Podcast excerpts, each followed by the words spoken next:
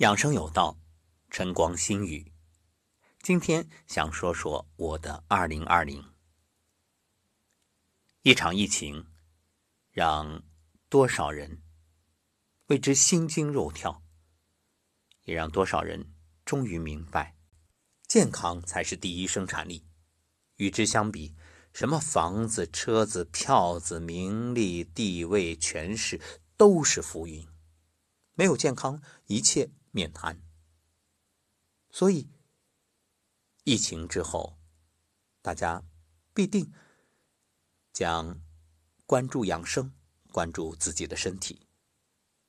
这也是这场疫情带给我们的反思，以及事过境迁之后的一种激励。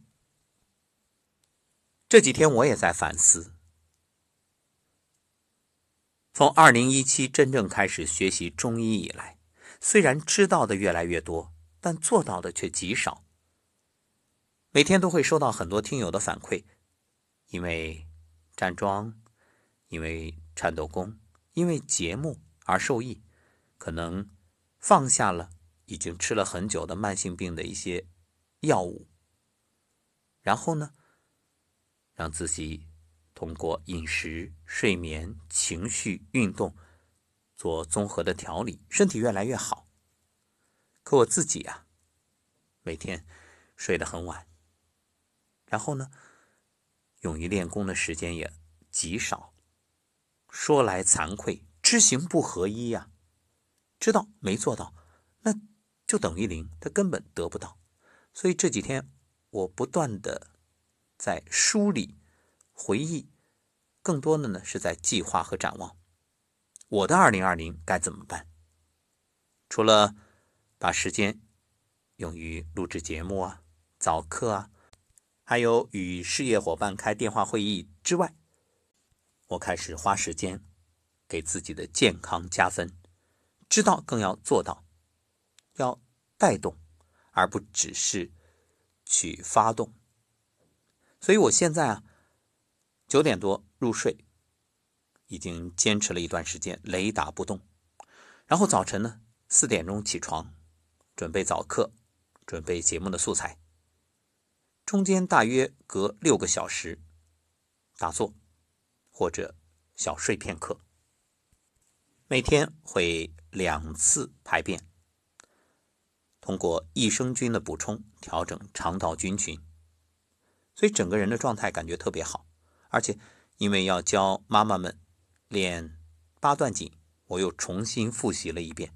每天早晨十二分钟，先自己练一遍，然后再去分解教动作，并且计划呢，要在一个平台上开始给大家梳理八段锦，从理论到动作到示范，音频视频的结合。